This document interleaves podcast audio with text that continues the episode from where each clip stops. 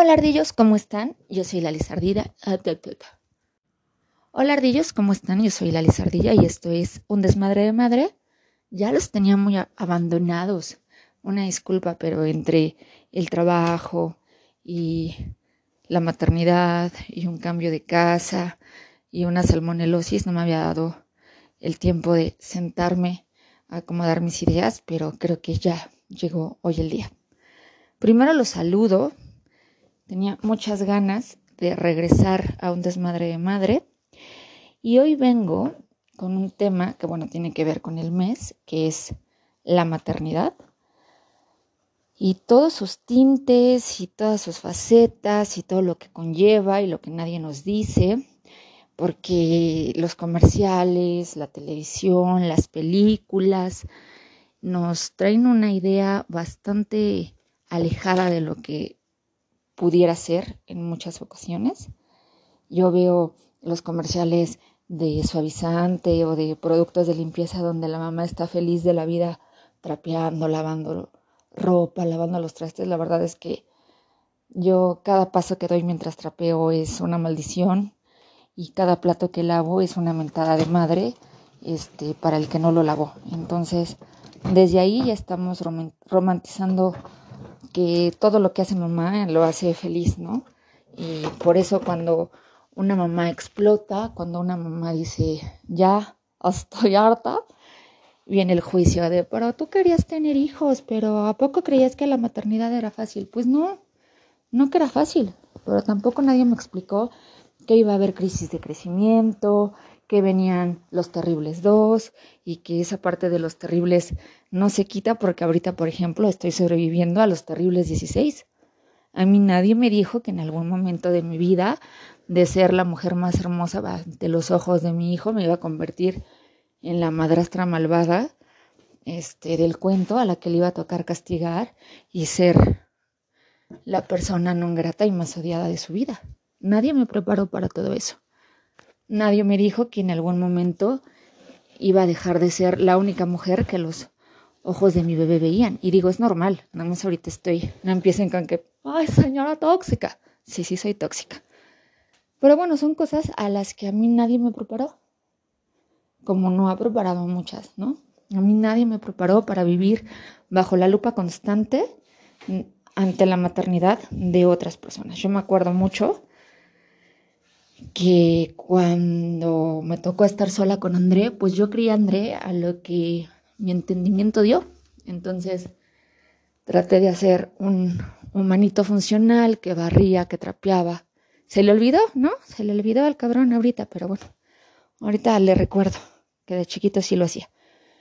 Yo hice un niño funcional, pero venía entonces el, lo estás haciendo maricón, porque claro, lavar, planchar, barrer, no son cosas propias de un niño.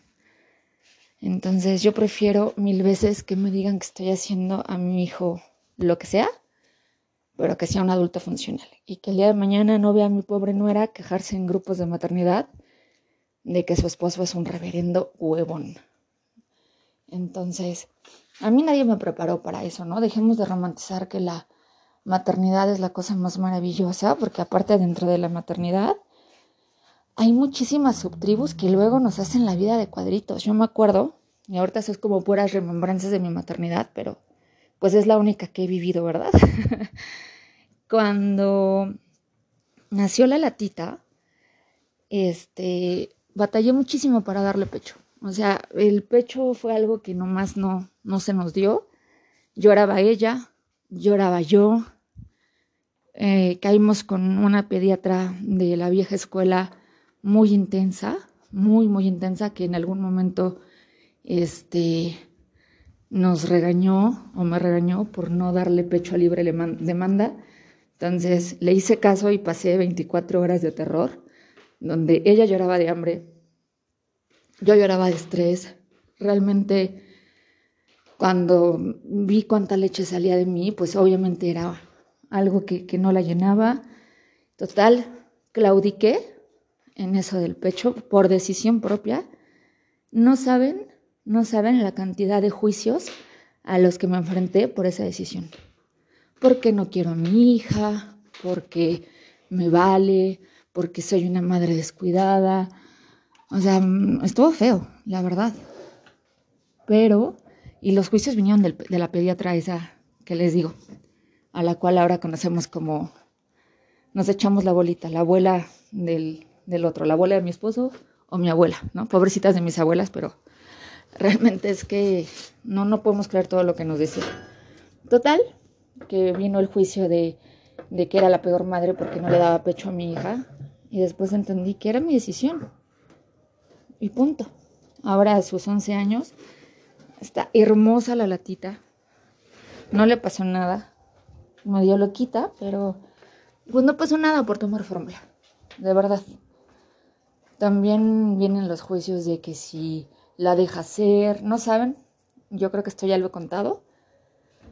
Cuando la latita tenía cuatro años, era muy fan, bueno, hasta la fecha, de Spider-Man. Entonces pidió su fiesta de Spider-Man. Y a mí me tocó dar las invitaciones a la salida del colegio. No saben lo feo que sentí, que muchas mamás cuando veían que la invitación era de Spider-Man y la fiesta era de niña, me regresaban la invitación. O sea, esa fiesta no fueron sus compañeros, a excepción de dos. De 20 del salón solo fueron dos. Y gracias a Dios en mi casa, que parecen conejos, por, niño no, por niños no, no paramos. Entonces ella no lo sintió porque vio niños en su fiesta y estaba muy chiquita. Pero yo me acuerdo y me volvió a dar coraje. O sea, nadie te prepara para el juicio al que vas a estar sometido todo el tiempo, ¿no? Para ser mamá.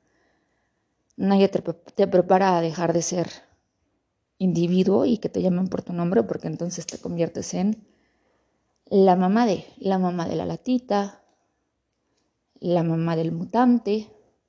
Entonces se les olvida cómo te llamas. Y con eso vienen muchas cosas. Yo he leído o lo que leí en post del 10 de mayo me dejaba un sabor agridulce porque la mayoría hablaba del sacrificio de mamá. Y mamá no debería de sacrificarse a ella nunca, nunca, nunca, nunca por ser mamá. Y eso se los digo como, como tip.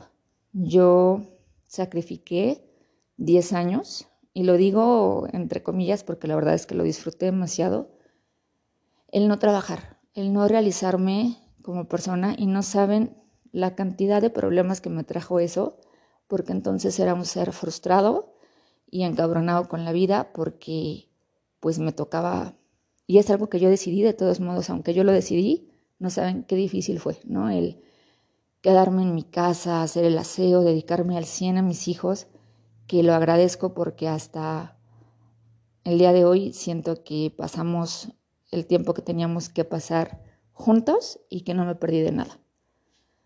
Pero, pues sí estaba esa parte de, de la lizardilla olvidada, de los sueños de la lizardilla, porque estaba viviendo el sueño de ser mamá, el sueño de verlos crecer, pero muy en el fondo existía muy latente ese sueñito de, de regresar a trabajar, de hacer lo que, lo que apasiona y lo que gusta, ¿no? Y ser mamá también me trajo muchísimos poderes, superpoderes, siempre digo que no conocía, ¿no? Me hizo más creativa, este, me hizo hacer de una sudadera un disfraz padrísimo de, de Allende, muchísimas cosas que, que a lo mejor no, no hubiera hecho si no hubiera tenido la dicha de ser mamá. Y, no sé si, si concuerdan conmigo, pero desde el día en el que te sabes mamá, te cambia un chip, ¿no? Ya empiezas a, a vivir en automático por dos, por tres, por cuatro.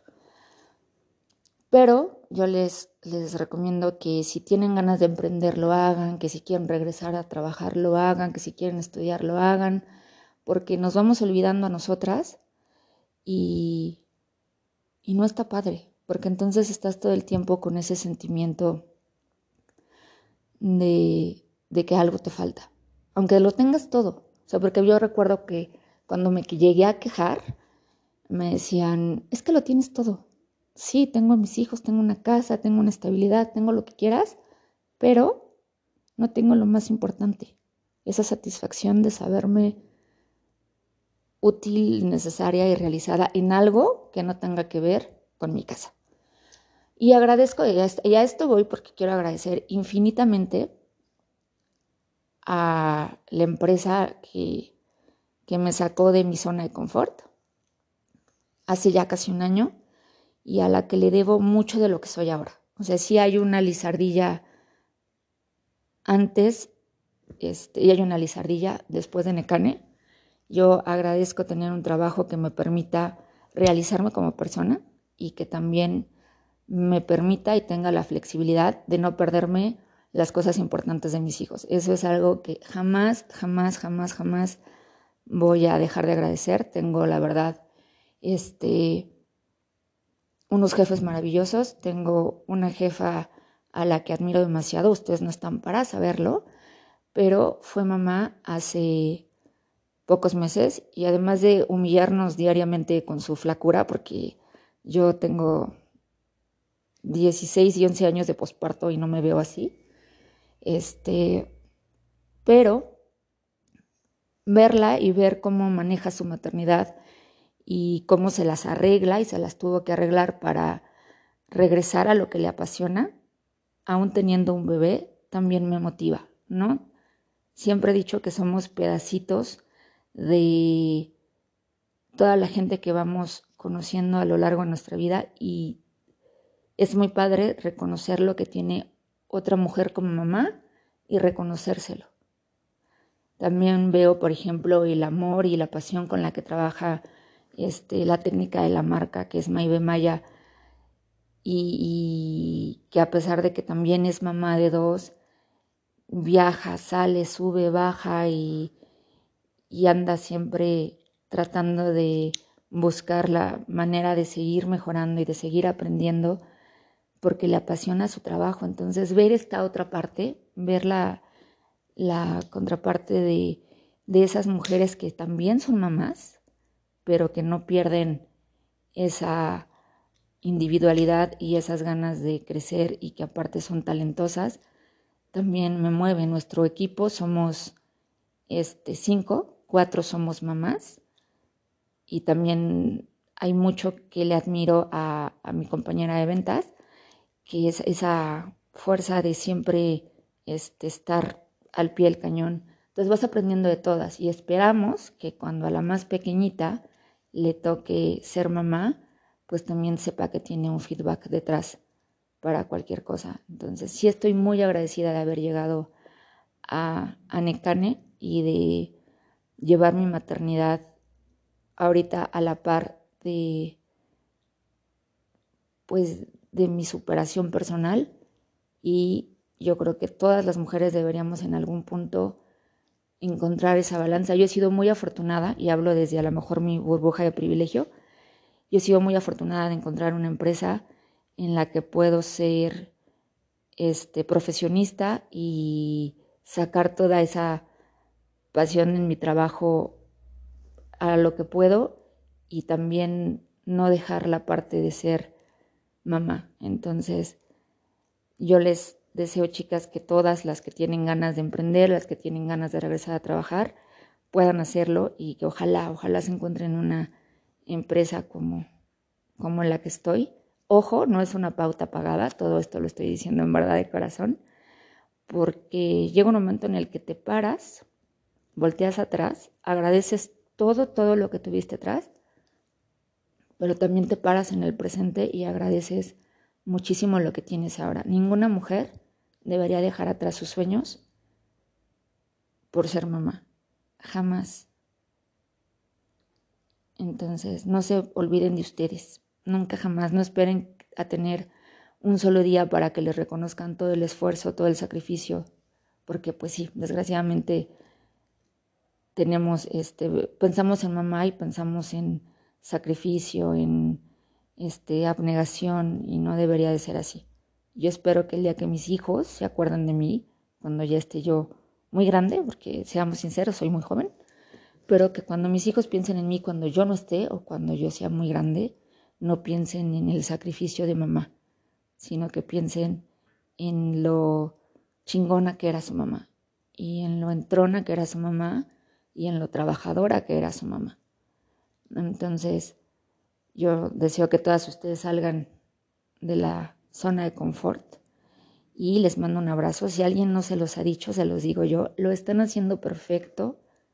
No hay un manual para maternar, no hay una guía, no hay una escuela, todas somos mamás conforme las circunstancias, todas decidimos qué es lo mejor para nuestros hijos, si darles leche materna, si llevar la alimentación complementaria, si darles papilla, este, si meterlos a la andadera, si no meterlos a la andadera. Y eso es bronca de cada quien, ¿no? El método de crianza que elijamos siempre va a ser problema de nosotros y de los que vivimos a puertas cerradas y no tendría que ser nunca jamás motivo para explicárselo a terceros. Bueno, eso es algo que siempre les voy a decir. Como en la manera de maternar, que hagamos como la rana. Ese es un dicho de mi abuela. Haz lo que hace la rana y haz lo que se te dé tu rechingada gana.